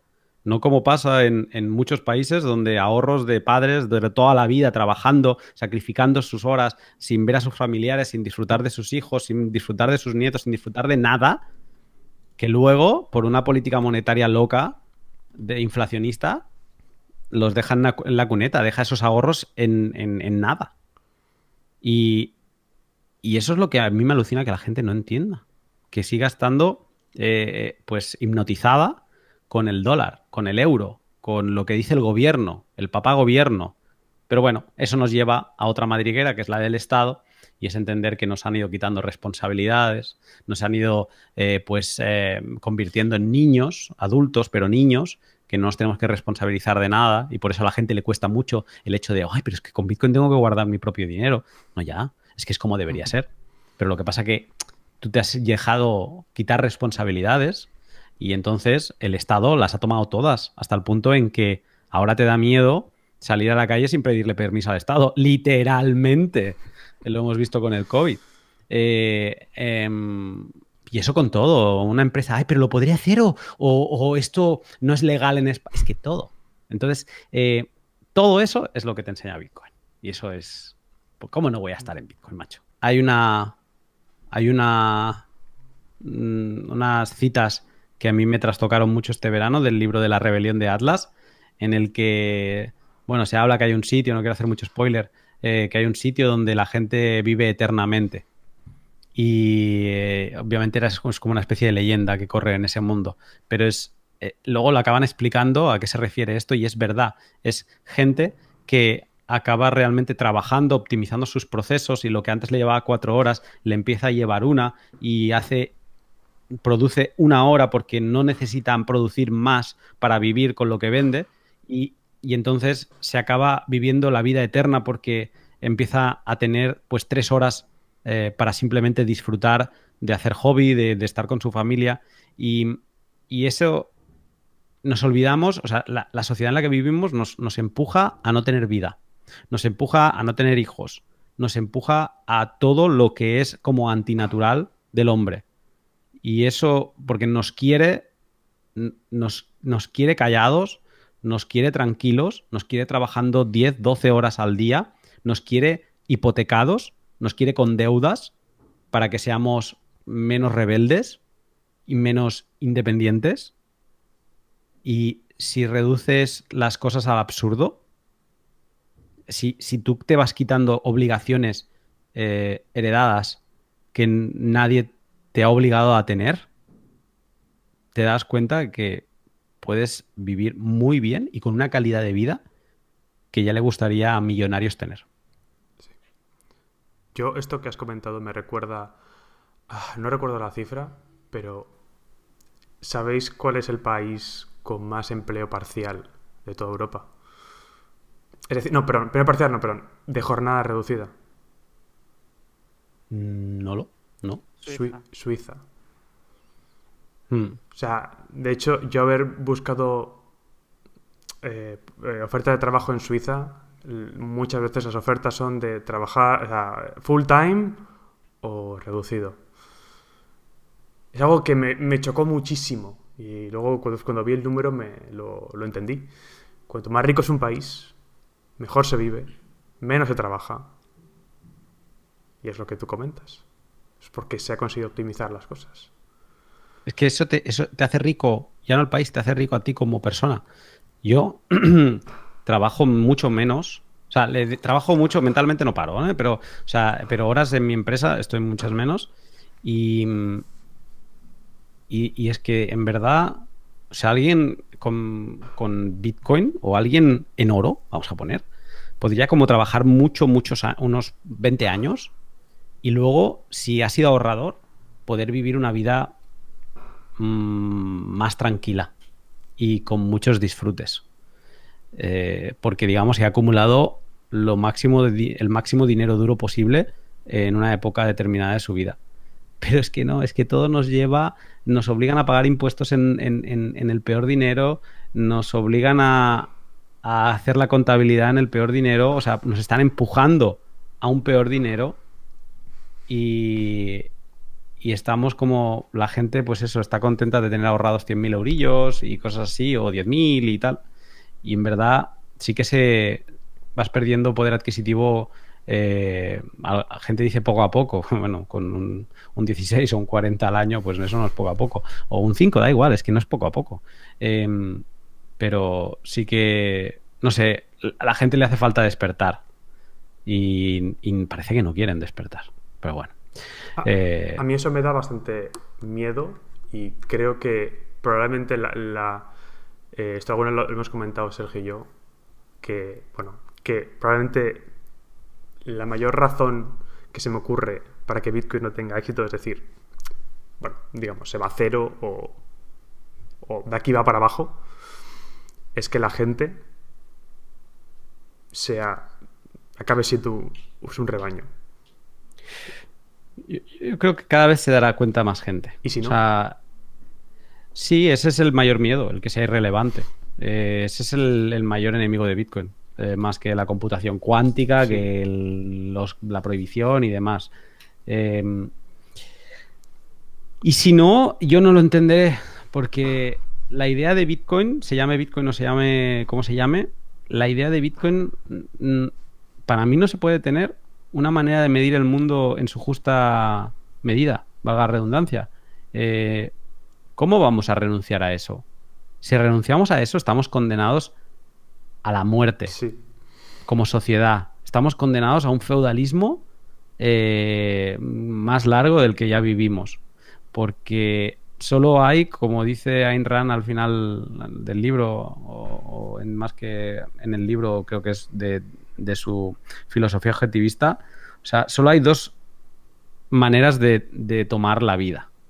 Eh, en favor de la vida, y no estoy hablando de, de antiabortos y mierdas de estas, no, no, o sea, gente que trabaja, gente que si la dejas en una isla sin nada buscaría su supervivencia y gente que solo promueve la muerte. Eh, que básicamente es pues los parásitos, eh, gente que está a favor de, de vivir de la riqueza de otro. Eso es promover la muerte, porque el resultado de eso no es la virtud, es el deterioro y el fin de la, de la sociedad. Entonces, eh, si no sabemos verlo, estamos condenados. sí. Pero yo como bitcoiner, que me vengan a buscar. Porque mi opt-out, o sea, mi opt-out no tiene marcha atrás y, y muy tranquilo que voy a estar, ¿eh? Pe- Pero no solo con Bitcoin, es decir, cuando invertimos, que dicen, no, si esto se va a cero, mucha gente que, pues, digamos, tiene como el miedo de que se vaya a cero o las inversiones y tal. Digamos, sería un poco el caso más extremo, pero si, por ejemplo, si las bolsas se van a cero porque hay una crisis muy demasiado grave o lo que sea, creo que daría igual. O sea, ¿qué más da tener Bitcoin o no tener Bitcoin? O tener, estar invertido o no estar invertido. Si todo se va a cero, creo que lo que mejor que puedes tener no es Bitcoin. Es una 9 milímetros. Y muchas balas. Perdonar, voy, voy a intervenir un segundo porque hemos empezado hablando de las shitcoins y hemos acabado hablando de la oferta monetaria, de, del libro de Ayn Rand y, de todo. Demuestra que no os puedo dejar solos. Eh, pero, pero no, pero eh, eh, habéis hablado de un montón de temas que quería tocar, así que me habéis ahorrado el de estructurar las, las preguntas que quería hacer porque quería hablar precisamente de eso, de los problemas que veías en el mundo y por qué Bitcoin tenía tanto sentido. O sea que eh, habéis hablado de, todo esto, así que me ha encantado. yo quería comentar, por, por dar un poco mi perspectiva, este esta evolución que he visto también en respecto a Bitcoin, de que pues desde un inicio siempre me había traído eh, no, no, no, tanto el precio ni la volatilidad, sino su perspectiva de inversión, de, mm, oye, ¿a cuánto puede estar de aquí 5 mm, o 10 años? Pero sí que he visto como poco a poco me ha ido llegando más a lo personal y, mm, me impactó mucho un... No me acuerdo si era un tweet pero ni siquiera si era de, Naval, pero que comentaba que Bitcoin era más votar que invertir. Y, poco a poco me he dado cuenta de, esto, ¿no? Del, potencial de cambio social que, tiene Bitcoin y, y, de esa frustración que no me había dado cuenta que había tenido siempre de estar en un sistema que era imposible de cambiar de ninguna manera. De eh, estar en, en un sistema tan corrupto y que tiene a, la sociedad tan, tan metida que es imposible salirse y mucho menos votando cada cuatro años y que con, con Bitcoin he visto eh, el primer rayo de, de, luz, de esperanza de hay algo que, que esto puede cambiarlo, ¿no? Entonces, mm. eh, poco a poco me ha ido interesando más su, su, potencial de cambio social. Y como muchas veces le he dicho a Pello, y un poco mal dicho, ahora lo que me pone los pezones de punta es poder tener un dinero que nadie sepa que tengo y que no tenga que pagar impuestos y que no tenga que, que declarar ni nada. Eso me, me, me encanta como, como, como liberal. Y, luego, aparte, pues todo lo que habéis hablado, ¿no? De, tanto de factores políticos como económicos, como financieros, que estoy seguro que eh, conocer más Bitcoin y, ser más responsable de tus finanzas, pues al final te va a llevar a ser una persona más ahorradora, con un mayor control de lo que ingresas, de lo que gastas, de, lo que acumulas. Yo creo que todo eso, eh, poco a poco, Bitcoin va, va a ayudar. Y, la única pregunta que me había quedado así en el tintero que te quería hacer era la de finanzas en Bitcoin, ¿no? Que yo hmm. en el último podcast escuché que, habías que, habías hecho alguna especie de préstamos con Bitcoin, o no sé si se llama Bitcoin Yielding, pero que eh, lo, hacías a través de Money on Chain para obtener una hmm. rentabilidad, ¿no? Te quería preguntar un poco sobre estas, estas finanzas dentro de, Bitcoin y cuál, es, cuál ha sido tu experiencia. Pues esto parte, o sea, yo soy muy purista y siempre valoro 78.000 veces eh, o algunas cuantas veces más si, si, me interesa mover Bitcoin de mi almacenamiento en frío. Em, pues también he llegado a la conclusión de que aceptando, o sea, entendiendo que Bitcoin es dinero, el dinero lo vas a querer rentabilizar o le vas a, lo vas a querer poner a trabajar de alguna manera, ¿no? Y entonces, pues hay diferentes maneras. Una de ellas es, eh, yo creo que la minería, gastar Bitcoin para comprar algo que genera Bitcoin, que sí, que no te lo va a generar de golpe, que vas a tener que esperar y tienes un riesgo. Si no hubiera un riesgo, pues no habría un beneficio. Em, y otra de las cosas que he estado haciendo mis pruebas es eh, pues en Money on Chain, que es... Ellos lo, dicen que es el protocolo donde permite a través de Bitcoin crear una stablecoin, ¿vale? Eh, yo lo reflexionando, yo creo que es un protocolo que sirve para crear tres productos financieros de Bitcoin, siendo la stablecoin uno. porque una stablecoin, el dólar o el euro, no deja de ser un producto financiero de Bitcoin. Se puede ver eh, así, yo creo.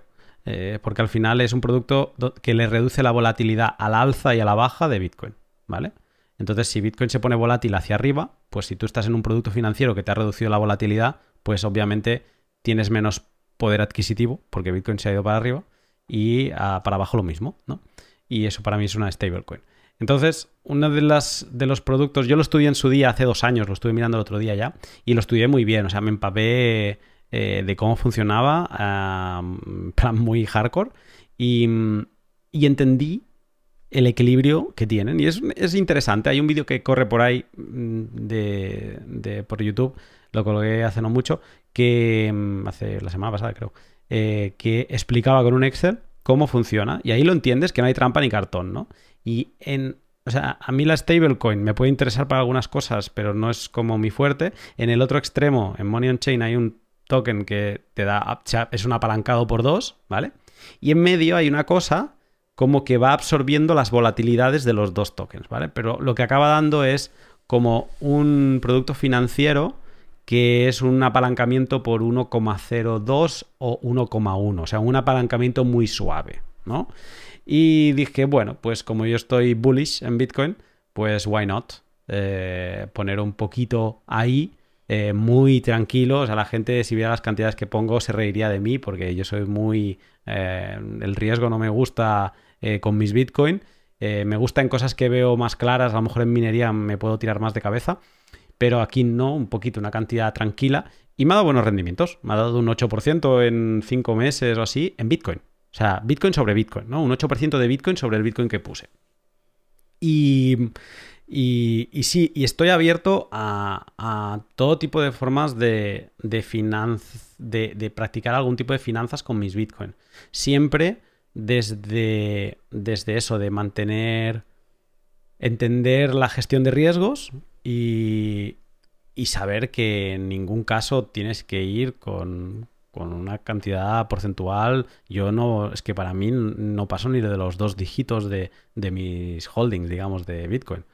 En porcentual. O sea, siempre me quedaré por debajo del 10% en este tipo de actividades. ¿Por qué? Porque em, pues, lo considero como actividad empresarial dentro de Bitcoin, y, pero no quiero poner en riesgo eh, lo que a mí me da la tranquilidad, que es ese dinero duro que no le hace falta eh, ningún tipo de finanzas para eh, mm, ir ganando, gracias a la incompetencia de los políticos y de los banqueros centrales, pues ir ganando cada día más poder adquisitivo. Genial, genial, genial. Eh, pues, pues me había quedado eso en el tintero. Y ahora para pasar a un formato más fresco y que mm, y dejando ya de lado un poco la, temática eh, de, digamos, de cambio social eh, con Bitcoin, te quiero hacer nuestro cuestionario alfa. No sé si lo conoces, pero son 10 preguntas un poco más personales, 10 preguntas cortas que te voy a ir lanzando a ver, a ver cómo respira. Yo no sé de qué van, porque además creo que me las enviaste y dijiste, si no, si te atreves, no las leas. No las he leído. O sea que vengo ah, con lo puesto. Vale, vale, vale. Así me gusta, así me gusta. Sí, siempre las envío y doy la opción eh, para saberlas o para que la respuesta sea improvisada. Siempre me gusta más que sea improvisada, pero, pero bueno, eh, hay que respetar también al invitado. Te lanzo la primera. Primer libro que leíste dos veces. Bueno. Si no, si no te sale el libro que más te haya hecho clic, que más te haya gustado, que más te haya influido. Mm, Creo que no me he leído un libro dos veces. Y si me lo he leído sería tan de niño pequeño, ¿sabes? Que no, que no sé si tendría sentido. Eh, pero em, no, libro click. soy de leerme el libro, un libro una vez. Eh, entonces diré que libro click, 1984 mm, y La rebelión de Atlas. He hecho trampa ahí con dos. Asignatura que más odiabas en la carrera. Uf. Pensaba que ibas en, en el colegio y te iba a decir castellano y catalán. Em, en, la carrera.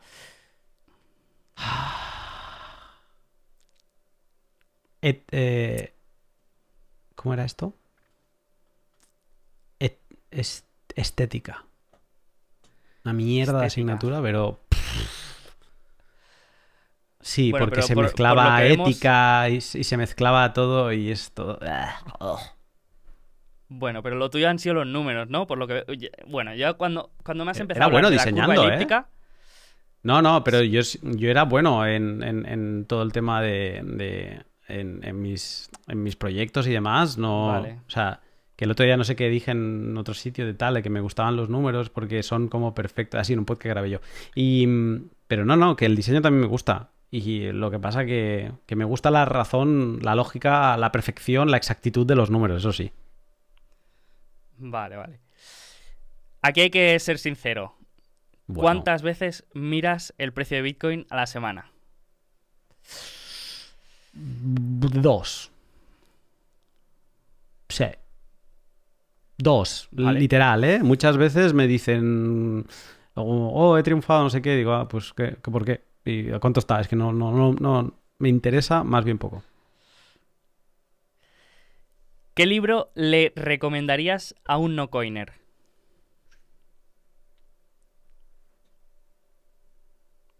El, el Internet del dinero de Andreas. Y depende de qué tipo de no-coiner el, el que va a salir de Álvaro de María. Por ejemplo, a alguien más adulto le recomendaría el, el de Álvaro de María. Y alguien más, o sea, mm, pensando mi padre para arriba. Eh, porque creo que le puede capturar más por ahí. a alguien con curiosidad el Internet del dinero. De Andreas Antonopoulos. Perfecto. ¿El patrón Bitcoin no? No es el Así que más... Mm, así como primero, no. No. Y es demasiado largo para, para que alguien no me lo tire por la cabeza. O sea, esa. eh, si hubiera una versión condensada del, del, del patrón Bitcoin, sería como el que daría a un tipo de perfil mm, más interesado en la economía, más adulto y tal. Pero no, yo creo que eso es lo bueno que tiene el libro de Álvaro, que son 70 páginas. Eh, a veces, si lo comprimiéramos en 70 páginas páginas. todo a- a- ajustadito, a lo mejor en 55 te caben. Y tienes una cosa que te vuela la cabeza. Sí, porque yo a veces cuando, cuando hablo de Bitcoin, lo, lo que me sale de manera natural para intentar que la otra persona lo entienda es hablar de la historia del dinero. Mm, Me sale de, de manera natural, ¿no? Como tú antes has comentado, que empezamos haciendo barter, ¿no? Eh, con el trueque, después pasamos a, a- a otro tipo de, de monedas, después al patrón oro, así, y, y como que es una explicación natural para llegar a, a Bitcoin, ¿no? Me parece... em, Pero yo, Parece yo no hubiera entrado a Bitcoin con esta historia. A mí me hubiera dicho, ah, ok, pues felicidades. Eh, pero no me hubiera interesado. A mí me interesó el precio. Y mm, entonces eh, creo que las puertas de entrada a Bitcoin son tan diversas que puede ser que una persona, su libro sea el patrón Bitcoin y no sea otro. Ni el de Álvaro, ni el de Andreas, ni el de nadie. Entonces creo que mm, es, es una tarea difícil el, el- el darle un, un libro a un, a un no-coiner porque tienes como que un poco medirle la temperatura. Vale, perfecto. ¿Qué es lo que más te gusta de la comunidad Bitcoin? ¿Qué dirías que es lo que lo que te La honestidad, el, el sentimiento de, de, de que es una comunidad muy crítica y eso a mí me ha enseñado a que cada cosa que publico lo tengo que verificar 78.000 veces porque si no se me va a tirar encima de que no puedo decir nada mal y entonces esto te obliga como a estudiarlo todo muy bien entonces ese, ese espíritu crítico y la honestidad que, se acaba desarrollando, ostras, yo tengo eh, que- que tengo un montón de amigos en todo el mundo y es gente que no he conocido nunca o que los conozco mm, hace poco y de golpe pam amigos no es pasan de conocidos a amigos porque porque compartimos esos valores no y sabes que te estás relacionando con alguien honesto con alguien que tiene esos valores Bitcoin entonces em, como ese mismo ese, ese carnet de pureza a veces del bitcoiner lo que te lleva es a, a, un tipo de personalidad, a un tipo de persona en la que puedes confiar y eso lo valoro muchísimo de la comunidad. Genial. Y ahora la pregunta opuesta, ¿qué es lo que menos te gusta de la comunidad Bitcoin? Por ejemplo, te digo eh, lo que yo, la mía, eh, para que te hagas una idea, ¿no? A mí no me gusta, por ejemplo, la obsesión con el precio. Y es algo que, que no entiendo, ¿no? ¿Por qué, hay esa mm, alegría colectiva cuando, cuando sube o cuando alcanza máximos históricos? Y, por ejemplo, si, si te gusta Bitcoin, lo que quieres es que baje y que se mantenga en un precio bajo, ¿no? ¿Qué es lo que menos te gusta a ti? O que quizás no, no estás tan en armonía. El, la gente que se sube, que no. que se olvida de. de pensar las cosas. Cuando ahora es cool criticar a este proyecto, que se sumen al carro de criticar a un proyecto. Cuando es cool eh, meterse con no sé qué shitcoin, que no. O sea, el, a veces he tenido encontronazos con otros bitcoiners que, que me han vendido cosas, o sea, que me han dicho cosas que digo, tío, pero es que eso lo estás diciendo porque no lo has reflexionado. O sea, te estás subiendo al, al a lo cool de eso es una mierda. Eh, ¿Seguro? O sea, es, eh, el, el, el, término, he luchado mucho contra el término de DeFi, ¿no? DeFi es Decentralized Finance y es un término que se ha apoderado de él Ethereum. Pero si tú te olvidas de Ethereum, porque aquí estamos hablando de Bitcoin y de cualquier otra cadena, y tú piensas en lo que significan las finanzas descentralizadas, ¿por qué vamos a decir que las DeFi son una mierda? Yo creo que es un término interesante. Yo creo que es un término al que debemos aspirar. A que si podemos practicar finanzas que sean lo más descentralizadas posibles. ¿Por qué, ¿Por qué vamos a criticar las DeFi son una mierda? Punto. Entonces, cosas así a mí me, me ha habido momentos en que me han, me han cansado un poco. O sea, puede ser motivo por el que apague y diga, me voy. O sea, em, estoy cansado hoy. Porque no estoy aquí para, para dar por sentado cosas, sino estoy aquí para, para poner en juicio cosas. Yo creo que la Lightning Network es una DeFi. Porque todos los nodos enrutadores lo que están haciendo es poner una liquidez y, obtener un, retorno positivo o negativo. Pero están poniendo en riesgo un capital y sacándole un, un retorno. Por lo tanto, es un tipo de finanzas y más descentralizado que eso, no sé qué, qué, puede ser. Entonces, dime tú a mí si eso no son finanzas descentralizadas, ¿no? Perfecto. Eh, tu, tu argumento negativo no coiner favorito. O sea, por ejemplo, mm, digamos, el mío es el cuando te dicen que es una moneda de narcotraficantes. ¿Cuál es tu hmm. argumento no coiner favorito? Que no tiene respaldo. vale. Para dar un guantazo, pero con toda la mano abierta. O sea, es. Eh, porque es, es, para. Es para decir. ¿Y qué tiene respaldo, macho? Según tú. o sea, mm, normalmente después de no tiene respaldo, te viene una defensa ultranza del euro, el dólar, por el Banco Central, el gobierno y tal. entonces, es... Normal, últimamente les digo, pues casi que les puedo dar la razón, ¿eh? Les digo, sí, sí, sí, sí. Porque todo lo que les tengo que explicar después, mm, no están preparados, no lo van a aceptar. Pello, ¿cuál es tu argumento no coiner favorito? Es que no tiene respaldo es, muy buena, ¿eh? Sí, probablemente. Eso es algo que lo dicen los... Eh, yo, sigo a muchas personas, eh, pues, Peter Schiff, por ejemplo, yo le sigo en Twitter, me, encanta, o sea... Mm, su defensa ultranza del oro es, es encomiable, o sea... Quiero decir, no, está equivocado, no, considero que esté equivocado a nivel, en temas del oro, pero, joder, pero cómo patina cuando habla de Bitcoin. Me, parece que es, maravilloso. ¿Cómo está, cómo de correcto se puede... O sea, cómo de correcto está y cómo resbala en, el último tramo, ¿no? Eh, digamos, en conectar ambas cosas. Pero bueno, sí.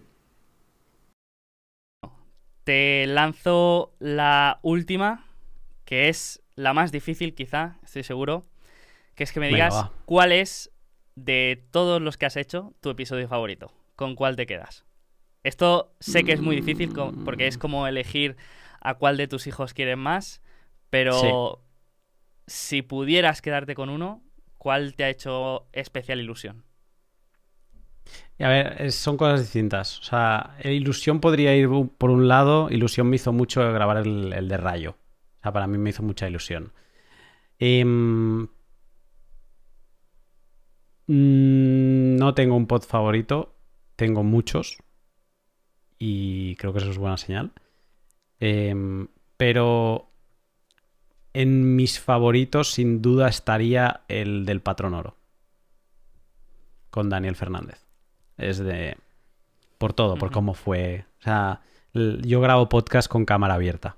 Eh, muchos de ellos, algunos no. Eh, y entonces eh, con Daniel nos estábamos viendo y, y- y eso a veces digo, hostia, es una pena que esto no se vea porque fue un pod de tal intensidad física. eh, él estando en ese momento estaba en Madrid y yo en Barcelona, pero de tal intensidad de, de- que nos pegamos tres horas, es el más largo que he, graba- que he grabado hasta la fecha.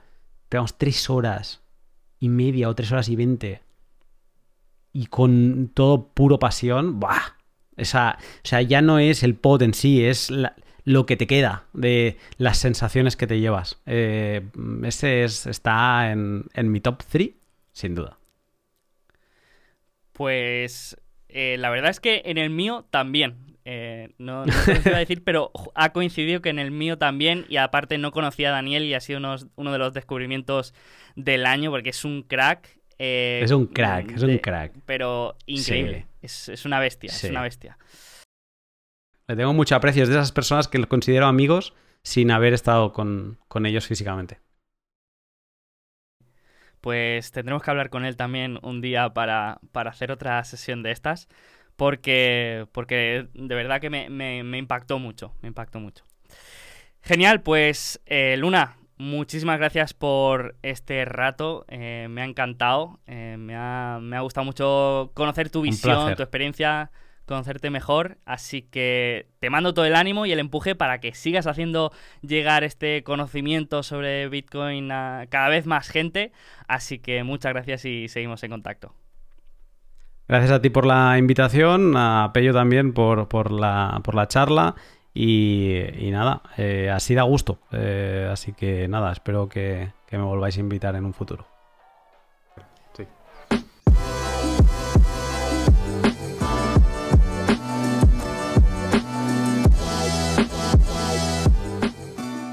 Espero que te haya gustado nuestra charla con Lunaticoin y con Pello. Y si es así y quieres enviarnos un guiño, pues lo tienes muy fácil porque solamente con un like o si te animas compartiendo este episodio en tus redes, pues nos vas a dar una pequeña alegría, además de hacer que este tema tan importante pueda llegar a más personas. Por último, como siempre, recordar que en ningún momento estamos recomendando invertir en Bitcoin ni en ninguna empresa relacionada. Lo que sí que recomiendo es que sigas a Lunaticoin y que sigas aprendiendo más de este activo, pues con sus barreras y con sus dificultades, pero que al final mmm, no conozco a nadie que se haya arrepentido de saber más de Bitcoin.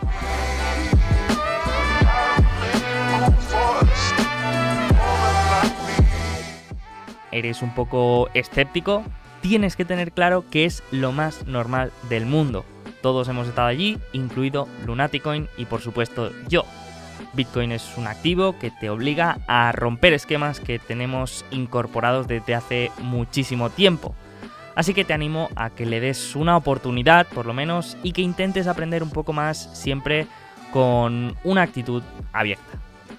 Así que nada más, muchas gracias por estar ahí, muchas gracias a los que estos días estáis compartiendo el podcast de Alfa Positivo en el resumen anual de Spotify. La verdad que hace mucha ilusión. Que tengáis un muy buen fin de semana y nos vemos en el siguiente episodio.